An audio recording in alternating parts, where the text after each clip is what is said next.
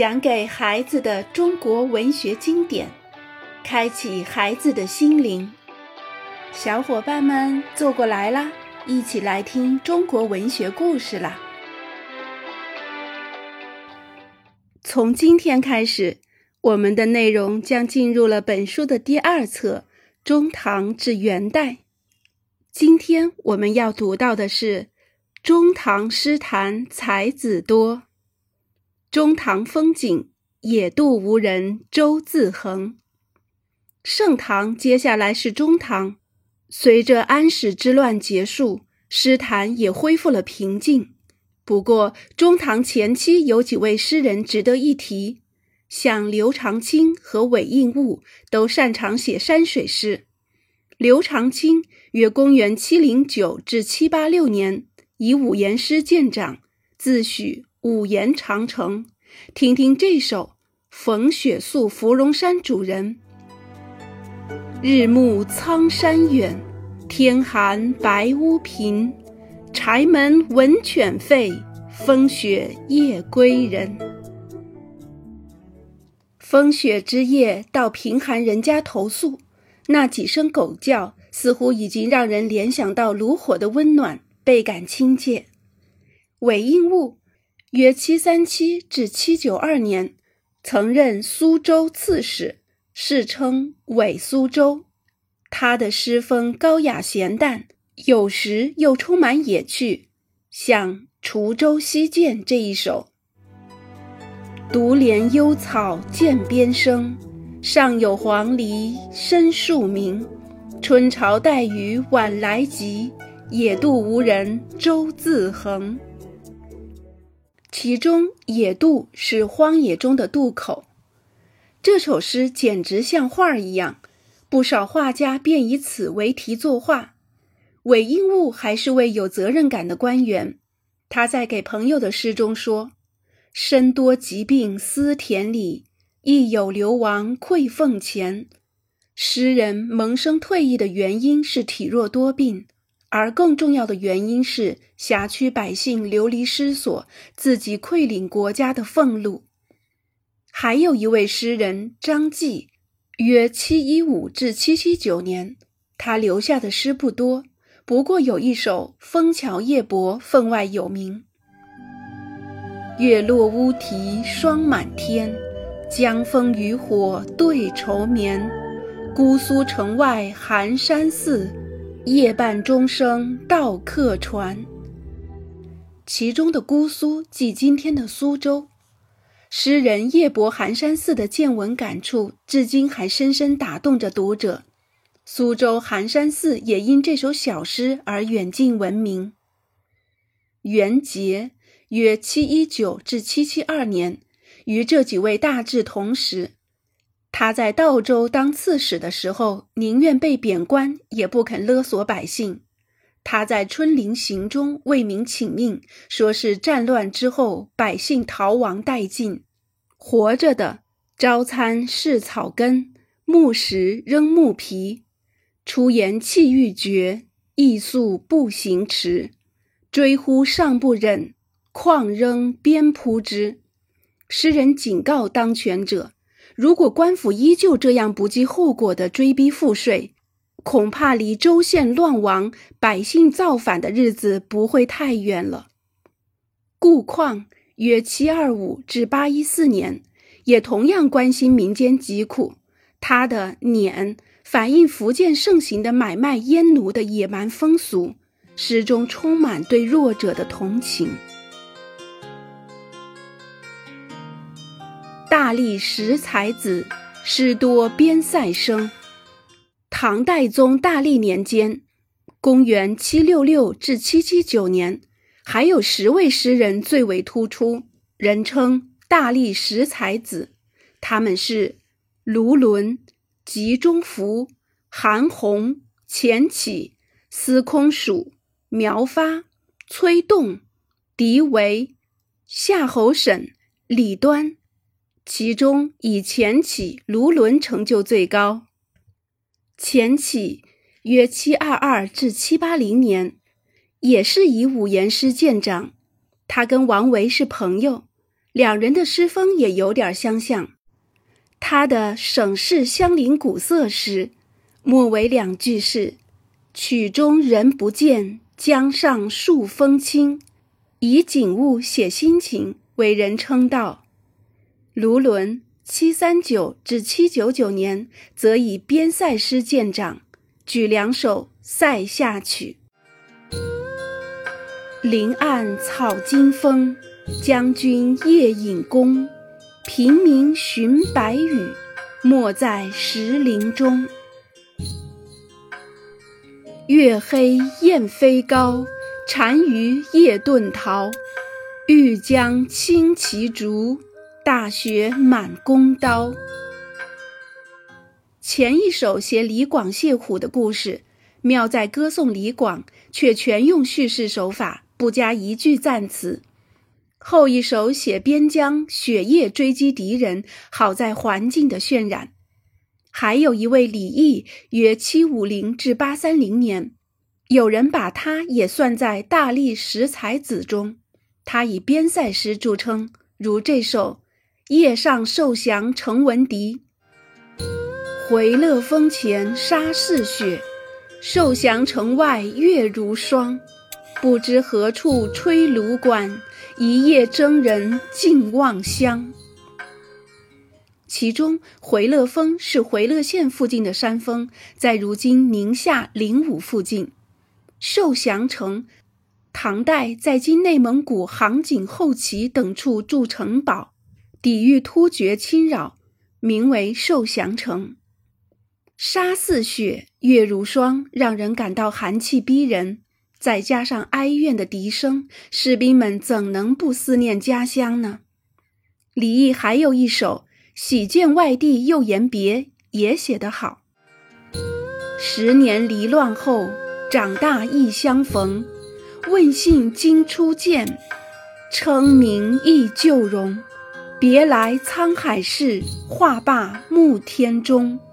明日巴陵道，秋山又几重。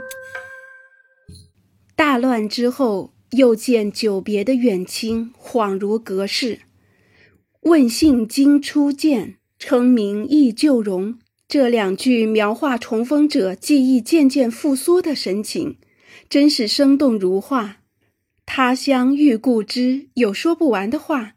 可是才见面又要分手，温暖的亲情和离别的伤感交织在一块儿，让人回味无穷。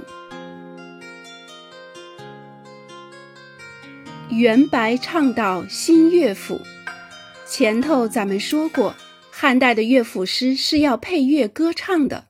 后来依然有人把乐府旧题写诗，如杜甫的《兵车行》《丽人行》等。至中唐元和年间，有一班诗人仍喜欢写乐府诗，却是另立新题，专写时事，而且不必入乐歌唱，称为新题乐府。或新乐府，白居易、元稹便是积极的提倡者，张籍、王建、李绅等也有参与。元稹（七七九至八三一年），字微之，是北魏拓跋氏后裔。他自幼丧父，靠苦读成才，后来官至宰相。元稹同白居易一道提倡新乐府。他自己有新题乐府二十首，其中知赋词、田家词都很有名。不过，人们更喜欢他的悼亡诗歌《遣悲怀》，那是为亡妻而作，共三首。听听这首：谢公最小偏怜女，自嫁前楼百事乖。故我无衣搜尽妾，逆他沽酒拔金钗。野书充扇甘肠货，落叶添薪扬骨怀。今日俸钱过十万，与君营店复营斋。其中开头谢公这一句，以东晋宰相谢安偏爱侄女的典故，比喻岳父韦侠卿疼爱女儿韦从。钱楼指的是古代的平室，此处用以自比。近妾是草编的箱子，诗人的妻子生前跟他过尽苦日子，如今诗人做了高官，俸钱过十万，妻子却再也不能一同享受了。诗人内心的悲痛、愧疚是可想而知的。对了，元稹还写过一篇著名的传记小说《莺莺传》，后面还要介绍。张籍，约七六六至八三零年。他的乐府诗受到白居易的推崇，诗中同样充满对劳苦百姓的同情以及对黑暗现实的控诉。像《筑城词》就是替筑城民夫们说话的，还有一首《牧童词》，写小牧童向牛吆喝：“牛牛食草莫相触，官家结耳头上角。”牛啊，好生吃草，不要乱顶。否则，官家要把你的脚截掉。在牧童心中，官家是个多么可怕的字眼儿。王建约七六七至八三一年，他的诗跟张籍的诗齐名，世称“张王乐府”。他对特权者的揭露更大胆，譬如《羽林行》斥责侍卫皇帝的御林军，说他们本是长安恶少，楼下劫伤楼上罪。百回杀人生何死？可是皇帝一道赦书，就赦免了他们，改名换姓，扔回御林军中。立在殿前射飞禽，依旧那么逍遥自在。李绅，七七二至八四六年，则是最早使用新题乐府这个名称的诗人。可惜他的新题乐府二十首没能传下来。不过，他的《悯农二首》人们并不陌生：“春种一粒粟，秋收万颗子。四海无闲田，农夫犹饿死。锄禾日当午，汗滴禾下土。谁知盘中餐，粒粒皆辛苦。”尤其是后一首，连三四岁的孩子都会背诵。娇寒岛瘦苦推敲。中唐还有两位诗人，诗风有些特别。一位是孟郊（七五一至八一四年），他的诗受印奇景，跟新乐府的平易通俗截然不同。散文家兼诗人韩愈评价他的诗是“横空盘映雨，天趴吐奇分”，这风格跟韩愈的相近，世称韩孟。孟郊还是位苦吟诗人，没有警句就不肯下笔，有时为了作诗，连公务都忘记了，还因此被罚过薪俸呢。由于他吟诗太苦，后人称他为诗囚。不过孟郊也有很平易的诗，像《游子吟》：“慈母手中线，游子身上衣。临行密密缝，意恐迟迟归。”谁言寸草心，报得三春晖。晖指的是阳光，比喻母爱的温暖。这首诗情真意切，传达了发自内心的母子之情，千百年来被人们传颂不绝。另一位诗人贾岛（七七九至八四三年）也是位苦吟诗人，诗风跟孟郊相近，人称“娇寒岛瘦”。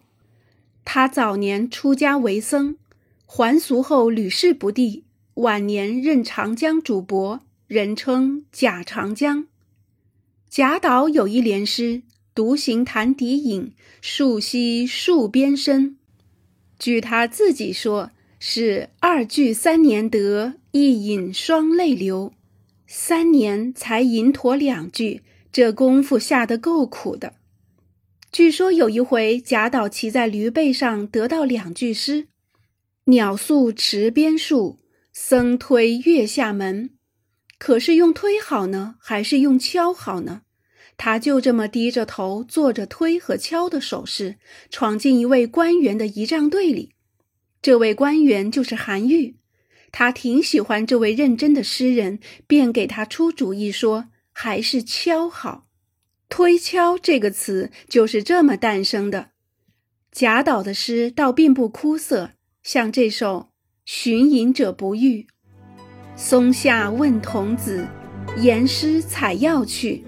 只在此山中，云深不知处。简直就是白话。还有一首剑客：十年磨一剑，双刃未曾试。今日把示君，谁有不平事？看来贾岛并不是只会低头吟诗的老夫子。从这首诗里，你可以察觉到诗人内心的磊落不平之气。好了，小伙伴们，本章的内容就到这儿了。下一章我们来了解白居易。